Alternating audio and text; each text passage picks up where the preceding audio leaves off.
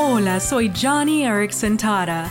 Mi amiga Sandy asistió a una conferencia de líderes de jóvenes donde se les pidió que leyeran Josué capítulos 3 y 4.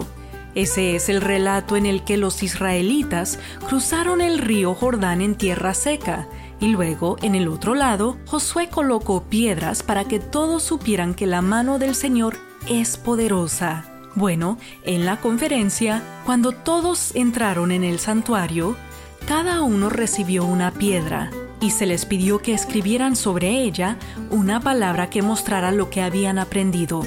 Luego al frente colocaron sus piedras en una pila como memorial de la obra que Dios había hecho en sus vidas en esa conferencia. Tal vez no sea con una piedra literal, pero el Señor quiere que recuerdes lo que Dios ha hecho en tu vida, pues eso servirá para que otros vean que el Señor es bueno